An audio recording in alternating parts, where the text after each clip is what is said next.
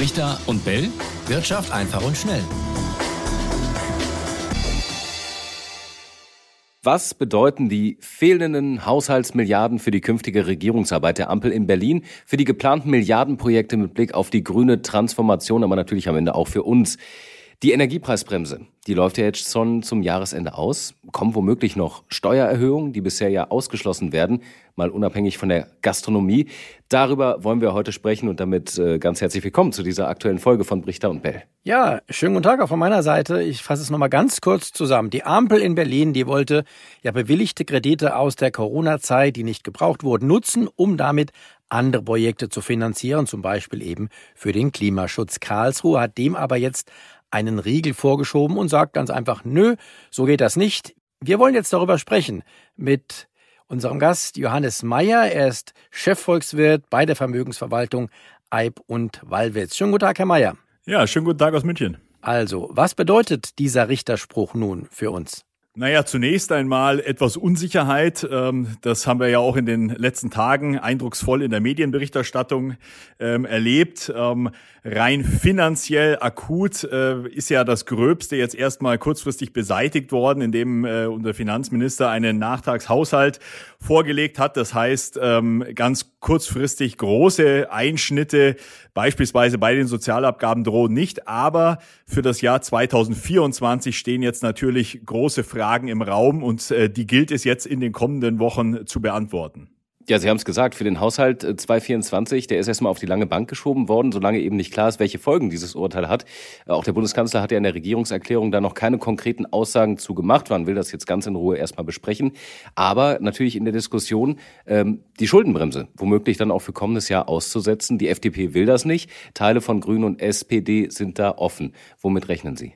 Ja, für den Haushalt 24 gilt es jetzt eben, äh, die durch das Urteil wegfallenden Finanzierungen entweder zu ersetzen oder eben Kürzungspotenziale zu finden. Und äh, da ist es nochmal wichtig, sich die Volumina klar zu machen. Ähm, durch das Urteil fehlen eben für 2024 und auch für 2025 etwa 50 Milliarden äh, an Finanzierungsmitteln, die vorgesehen waren. Zum einen für die viel äh, diskutierten äh, Maßnahmen äh, auf der Energieseite, auf der Klimaseite, aber eben auch zum Beispiel für die Digitalisierung äh, von öffentlicher Verwaltung und auch äh, in der privaten Wirtschaft. Das sind alles Zukunftsinvestitionen und ähm, wenn diese wegfallen sollten äh, in diesem Umfang, dann wäre das eben eine, Sie können sagen, ungewollte fiskalische Straffung von etwa einem Prozent des Bruttoinlandsproduktes. Naja, und die träfe natürlich die deutsche Wirtschaft in einer konjunkturell ohnehin schwierigen Phase. Auch das Wachstumspotenzial ist niedrig und das würde die Volkswirtschaft dann durchaus in eine tiefere Rezession stürzen. Und deshalb sind die Entscheidungen, die jetzt da anstehen, auch konjunkturell wirklich sehr wichtig. Also hat Herr Habeck, der Wirtschaftsminister, recht, wenn er tatsächlich aufgrund dieses Urteils vor einer neuen Rezession warnt? Na, wie gesagt, es kommt äh, tatsächlich jetzt auf die Ausgestaltung oder den Umgang äh, mit dieser neuen Information ab. Man kann es sehr ungünstig äh, am Ende des Tages entscheiden oder aber es gelingt der Politik, natürlich auch durch Kompromisse, einen Weg äh, zu finden, der dann am Ende vielleicht für das Land in der langen Frist sogar positive Weichenstellungen ähm, äh, setzen könnte. Denn äh, man muss sich ja klar machen, der deutsche Haushalt hat ein erhebliches Volumen aktuell schon auf der Einnahmeseite. Die Ausgabenseite liegt etwas darüber. Aber was sich eben über die letzten Jahre und eigentlich Jahrzehnte gezeigt hat, dass wir als Land insgesamt eben zu wenig investieren. Das heißt, der Kapitalstock hat deutlich erodiert, sowohl der öffentliche Kapitalstock, aber als auch für die Privatwirtschaft. Und alle Maßnahmen, die jetzt getroffen werden, sollten eben tunlichst dafür sorgen, dass es nicht zu einem weiteren Rückgang von Zukunftsinvestitionen äh, kommt. Denn äh, da kann man ganz klar äh, schlussfolgern, das Wachstumspotenzial in Deutschland ist ja schon sehr niedrig. Und wenn man hier jetzt eben die Weichen in diese Richtung stellt, dass die Investitionen noch weiter zurückgehen, ja, dann verliert Deutschland äh, mittel- und langfristig durchaus den Anschluss an die äh, großen Wettbewerbsländer. Das heißt, vor dem Hintergrund macht es dann noch Sinn, an der Schuldenbremse festzuhalten, die es ja seit 2009 gibt. Muss man für so große Projekte, grüne Transformation, Windkraft, E-Mobilität nicht am Ende richtig viel Geld in die Hand nehmen? Anders geht's doch eigentlich nicht, oder? Ja, man muss sich das zumindest genau anschauen. Also wie gesagt, für 2024 und darüber hinaus gibt es jetzt eigentlich drei Möglichkeiten. Äh, das eine ist, man treibt das Geld wirklich im regulären Haushalt auf. Das heißt, man hält die Schuldengrenze ein und kürzt eben an anderen Stellen. Wenn man das tut, dann muss man aber sehr darauf achten, wie gesagt, dass man nicht zu sehr eben in, auf die Investitionsseite greift.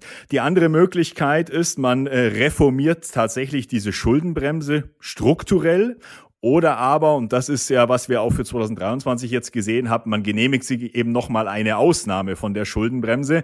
Am Ende ist das eine politische Frage. Ökonomisch kann man sagen, dass die Schuldenbremse, so wie wir sie in Deutschland ähm, verankert haben, sehr restriktiv und auch sehr starr ist. 0,35 Prozent des Bruttoinlandsproduktes darf man hier sozusagen strukturell im Negativen liegen. Das ist strenger, als das die europäischen Regeln vorgeben.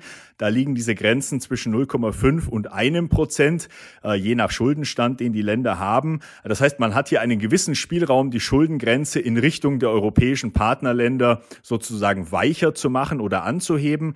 Aber das ökonomisch zentrale Argument ist eigentlich nicht so sehr der exakte Prozentbetrag für die Schuldengrenze, sondern ob es eben Sinn macht, Investitionen, die dezidiert in die Zukunft gehen, also von denen vor allem zukünftige Generationen dann auch profitieren, ob man diese Investitionen nicht aus der Schuldenbremse herausnimmt. Ja, da gibt es die sogenannte goldene Regel, die man da anwenden kann und eben, wie gesagt, äh, Investitionen nicht auf die Schulden ähm, Obergrenze anzurechnen und gleichzeitig aber all das, was die aktuelle Generation für Umverteilungen beispielsweise verwendet im Haushalt, also Transferzahlungen, dazu zählen auch die Energiepreisbremsen, dass man sowas eben innerhalb der Schuldenobergrenze lässt. Ich glaube, das hat ökonomisch durchaus äh, viel für sich. Gut, aber wenn wir gerade bei der Investition sind, da gibt's doch schon wieder den nächsten Knackpunkt, nämlich den, was rechnen wir zu den Investitionen? Wir zum Beispiel mal die Investitionen in die Bildung, die ja überall als sehr, sehr wichtig angesehen werden. Aber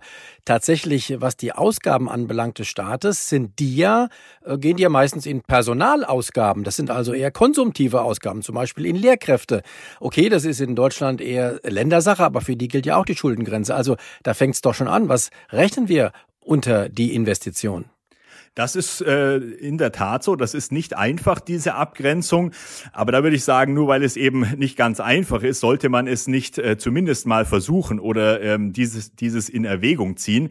Ähm, denn wie gesagt, man muss sich klar machen, die Alternative ist, man kürzt weiter und äh, trifft dann eben implizit auch Investitionen.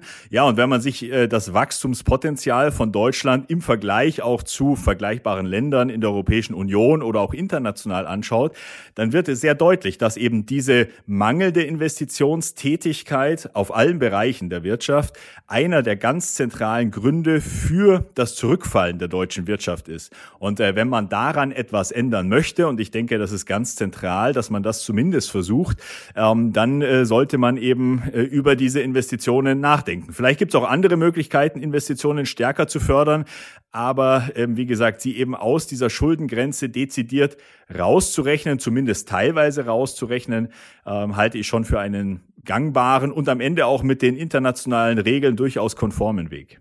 Vielleicht an der Stelle ähm, mal für alle, die zuhören. Raimund ist ja auch ähm, begnadeter äh, Schuldenbremsen-Fan oder, oder jedenfalls äh, Experte. Du hast ja schon äh, vor zehn Jahren in, in deinem Buch geschrieben, dass die langfristig gar nicht funktionieren kann. Vielleicht streuen wir es gerade mal ein. Ähm, warum bist du dir da so sicher oder was hat dich damals so sicher gemacht? Ja, da sprichst du einen ganz wichtigen Punkt an. Äh, deswegen lehne ich mich jetzt auch entspannt zurück und verfolge die aufgeregte Diskussion eher gelassen. Denn für mich war es eh klar, dass es früher oder später so weit kommt, wie es jetzt ist, dass die Schuldenbremse in Frage gestellt wird. Was hat mich so sicher gemacht? Nun, ich hatte damals ganz tief gegraben für das Buch, um herauszufinden, nach welchen Mechanismen denn unser Geldsystem funktioniert und um es mal kurz zu machen, unser System funktioniert nur dann reibungslos, wenn die Menge an Schulden stetig wächst.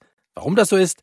Okay, dazu muss ich euch äh, da draußen jetzt leider aufs Buch verweisen, die Wahrheit über Geld. Dafür fehlt hier die Zeit, um das ausführlich zu erörtern. Aber wenn die Gesamtschulden stetig wachsen müssen, das äh, legen wir jetzt mal zugrunde, dann kommen dafür nur drei Schuldenmacher in Frage, nämlich der Staat, die Privatwirtschaft, also wir alle, und das Ausland. Und wenn nun ausgerechnet der Staat als wichtigster Kreditnehmer seine Schulden stark bremst, wie er das die Schuldenbremse vorsieht, dann bleibt die Hauptlast der zusätzlichen Kredite an den privaten Schuldnern und am Ausland hängen. Das heißt, wenn der Staat keine Schulden macht, müssen das eben dann andere tun. Das funktioniert auf Dauer nicht und deshalb können wir auch in den Ländern, die mit Deutschland vergleichbar sind, seit Jahrzehnten beobachten, wie die Staatsschulden dort immer weiter wachsen. Immer mal als Beispiel nur die USA. Dort wurde in den 80er Jahren, ich habe das damals schon verfolgt, eine Art Schuldenbremse installiert mit dem sogenannten Graham-Rudman-Gesetz das für einen ausgeglichenen Staatshaushalt dort drüben sorgen sollte. Als das Gesetz in Kraft trat, lagen die US-Bundesschulden, Achtung, bei 2,3 Billionen Dollar. Heute, 38 Jahre später, liegen sie bei fast 34 Billionen. Das ist also mehr als das 16-fache. Und da sieht man, was eine Schuldenbremse bewirken kann. Also die ist eher ein Gaspedal, denke ich. Was sagen Sie denn dazu, Herr Mayer? Ja, das ist äh, ein wichtiger ökonomischer Punkt, äh, den Sie da machen. Ähm, man sieht das übrigens äh, im Fall Deutschlands ganz besonders. Also der deutsche Staat hat eben in den letzten Jahren und Jahrzehnten ja sich durchaus ausgezeichnet durch eine sehr konservative Haushaltspolitik, auch im Vergleich zu, äh, zu Nachbarländern. Und gleichzeitig hat aber auch die deutsche Privatwirtschaft sehr wenig investiert. Also es hat eben nicht dazu geführt, dass die Investitionen in der Privatwirtschaft besonders stark angesprungen sind, sondern ganz im Gegenteil. Äh, auch auf dieser Seite äh, sind die Unternehmen zum Teil ja sogar äh, zu Gläubigern äh, geworden. Und äh, dann bleibt natürlich am Ende nur noch das Ausland äh, in einer offenen Volkswirtschaft, äh, um das Ganze auszugleichen. Und das heißt dann immer, der deutsche, die deutsche Volkswirtschaft sammelt Auslandsvermögen an. Das klingt erstmal positiv, aber zumindest in den letzten Jahrzehnten ist es uns nicht wirklich gut gelungen, dieses Auslandsvermögen ja produktiv zu investieren. Ja, ich äh, verweise da nur auf die Staatsschuldenkrise Krise im Euroraum, wo ja doch einiges an äh, Mitteln, die eben die Deutschen äh, investiert hatten in europäischen Partnerländern, am Ende doch erheblich äh, unter Druck und an Wert verloren haben. Und deshalb ähm, schaue ich bei dieser ganzen Debatte eben ganz dogmatisch sehr stark auf die Entwicklung des Wachstumspotenzials. Und diese Daten zeigen eindeutig, dass die Investitionsquoten in Deutschland zu gering sind. Und das ist für mich ökonomisch eigentlich das stärkste Argument, Investitionen, die der Staat geplant hat, tunlichst auch durchzuführen und hier möglichst auf Kürzungen zu verzichten. Und deshalb ist das, was man jetzt aktuell auch aus Berlin hört, dass zum Beispiel die ersten Kürzungsmaßnahmen, die jetzt kurzfristig beschlossen sind, ja, eine Streichung zum Beispiel der Aktienrente betreffen. Das ist ja eine dezidierte Zukunftsinvestition gewesen. Das macht natürlich schon ähm, ja, etwas Stirnrunzeln zumindest. Welche Lösungs Ansätze sehen Sie da jetzt? In der Ampel wird jetzt darüber gestritten, wo man sparen kann, wenn man jetzt die Schuldenbremse in dieser Form erstmal weiter einhält. Wir haben jetzt schon gehört, die Energiepreisbremse, die eigentlich bis Anfang des Jahres irgendwie noch reinlaufen sollte, die fällt jetzt auch schon Ende diesen Jahres weg. Tja, Steuererhöhung will die FDP nicht. Dann gibt's natürlich noch andere Punkte, an denen man sparen könnte. Also was halten Sie für wahrscheinlich, wo kann sich die Ampel am ehesten einigen, ohne komplett jeweils mit Blick auf die einzelnen Parteien ihr Gesicht zu verlieren? Ja, ich denke, das ist jetzt äh, tatsächlich ein sehr schwieriger Kompromiss, der da gefunden werden muss, weil die äh, Positionen innerhalb der Regierung ja durchaus auch ähm, ja wirklich konträr zueinander stehen. Ähm, aus, aus unserer Sicht oder aus meiner Sicht sind eigentlich, sollte man sich an, an vielleicht an einigen grundsätzlichen Regeln orientieren. Also das eine ist, das hatte ich schon angesprochen, äh, der Blick vor allem auf die Investitionsquote, auf die Zukunftsinvestitionen da sollte immer gelten, Investitionen gehen vor Staatskonsum.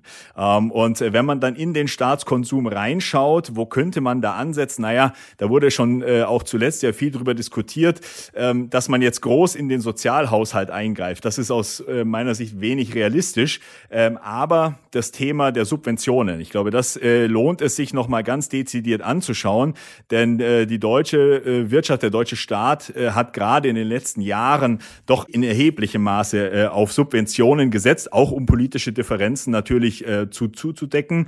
Und ähm, da ist auch einiges dabei, naja, was zumindest mal wenig zielgerichtet äh, daherkommt, wo eher so eine gewisse Vollkasko-Mentalität dahinter steht. Also da ist tatsächlich das Thema Energiepreisbremse ein Beispiel. Ähm, das gleiche gilt auch für das Heizungs Gesetz oder den angedachten Kompromiss. Denn beides läuft am Ende darauf hinaus, dass große Teile der Bevölkerung eben von Belastungen befreit werden durch Vaterstaat. Na, und da fragt man sich dann natürlich, wenn alle befreit werden von Entlastungen, wer soll das denn Ganze finanzieren? Das kann ja dann nur die künftige Generation sein. Und das ist ein klassisches Beispiel dafür, wo man vermutlich den Gürtel etwas enger schnallen muss. Also dass, wenn subventioniert oder Transfers gezahlt werden, dass hier das Thema Bedürftigkeit viel stärker im Fokus steht und bei der breiten Bevölkerung eben deutlich stärker auf Eigenverantwortung gesetzt werden muss. Ja, es fehlen einfach ansonsten die Finanzierungsspielräume für Zukunftsinvestitionen. Und das Gleiche gilt dann auch für den Unternehmenssektor, dass man eben abrückt von einer, ja, auch hier gewissen ähm, Vollkasko-Mentalität oder Versicherungsmentalität, indem man eben große Bürgschaften zum Beispiel in jeder Krise über den Unternehmenssektor stülpt und so versucht eben, ja, Unternehmen, Geschäftsmodelle am Leben zu halten, die langfristig vermutlich nicht alle noch äh, in der Wirtschaft produktiv sein können. Ja? Also diese äh, Insolvenzraten beispielsweise äh, über die Zeit haben in Deutschland ja durch alle Krisen hindurch immer weiter abgenommen. Und da lässt sich dann schon ökonomisch herauslesen, es fehlt hier etwas an, an Risikowillen vielleicht gesamtwirtschaftlich. Ähm, und äh, da sollte man eben auch äh, etwas mehr, ich möchte nicht sagen Eigenverantwortung bei den Unternehmen, aber vielleicht tatsächlich etwas mehr Schumpeter wagen. Also sprich, es in Krisenphasen muss auch im Unternehmenssektor eine gewisse Bereinigung von Geschäftsmodellen stattfinden und der Staat sollte nicht versuchen, auf Teufel komm raus, alle Strukturen zu erhalten. Denn nur äh, über diese Wege kann es dann eben auch gelingen, Spielräume frei zu machen in der Fiskalpolitik, um dezidiert eben bestimmte Wirtschaftsbereiche, Geschäftsmodelle vielleicht auch zu fördern, die als zukunftsorientiert oder auch als erfolgsträchtig für die Zukunft angesehen werden. Die Forderung, äh, Herr Mayer, nach Subventionsabbau, die hört man ja immer wieder, aber die Frage ist doch, wie realistisch ist das denn? Vor allen Dingen auch im internationalen Vergleich. Gucken wir uns doch mal an. Die Frankreich hat keine Schuldenbremse, hat seine Unternehmen auch mit Milliarden unterstützt. In den USA gibt es den Inflation Reduction Act, der auch riesige Subventionen für bestimmte Bereiche vorsieht. Da ist ja sogar im Gegenteil eine Art Subventionswettlauf weltweit im Gange. Kann sich dem Deutschland überhaupt entziehen, äh, indem man sagt, ja, wir haben aber jetzt die Schuldenbremse, wir müssen jetzt sparen? Ja, ganz entziehen wird man äh, sich äh, diesem Wettbewerb sicherlich nicht. Sie haben recht, das ist in internationalem äh, äh, Vergleich äh, fast noch moderat, was Deutschland da macht, aber die anderen Wirtschaftsräume sind eben auch viel größer. Wir können auf der anderen Seite diesen Subventionswettlauf aber auch nicht gewinnen. Das sollte klar sein und deshalb, glaube ich, gebiet es die Vernunft, äh, vielleicht sich etwas stärker auf eine Verbesserung der grundlegenden Standortbedingungen in Deutschland zu fokussieren. Also diese klassische Angebotspolitik stärker in den Fokus zu rücken und dann den Markt entscheiden zu lassen, welche Geschäftsmodelle, welche Sektoren, welche Branche kommen denn am besten mit diesen Standortbedingungen zurecht und können davon profitieren. Äh, denn eine reine fiskalisch orientierte Stützung von einzelnen Unternehmen, die ist zum einen sehr kostspielig endet oft ganz auch einfach in Rent-Seeking, wie Ökonomen sagen. Das heißt, die Unternehmen nehmen die Subventionen mit und verabschieden sich dann aber nach relativ kurzer Zeit wieder aus dem Land, beziehungsweise zumindest lösen hier eben keinen breiteren äh, Aufschwung aus. Und deshalb sollte man, sag mal, unternehmensspezifische oder geschäftsspezifische Subventionen äh, immer sehr stark äh, prüfen. Und das gilt gerade in einer äh, angespannten Haushaltslage eben umso mehr. Herr Mayer, ich würde sagen, an dieser Stelle machen wir einen Cut und sagen erstmal ganz herzlichen Dank für Ihre Einordnung und Erläuterung zu dem Thema. Ähm, es wird uns sicherlich noch weiter beschäftigen. Sind wir mal gespannt, was da in den kommenden Tagen auch noch aus Berlin rausdringt an neuen Infos, an neuen, ja, womöglich auch Einigungen zum Thema ähm, Haushalt 2024. Schönen Dank erstmal an der Stelle für Ihre Einordnung. Ja, vielen Dank. Ja, besten Dank auch von meiner Seite. Schönen Dank, Herr Mayer. Und wenn ihr da draußen Fragen habt, kein Problem, wie immer, schreibt uns einfach eine E-Mail unter brichter und bell.ntv.de und da antworten wir ganz bestimmt drauf. Vielleicht kommen eure Fragen und Anregungen ja dann auch mal bei uns vor. Ciao, ciao, bis demnächst. Brichter und Bell, Wirtschaft einfach und schnell.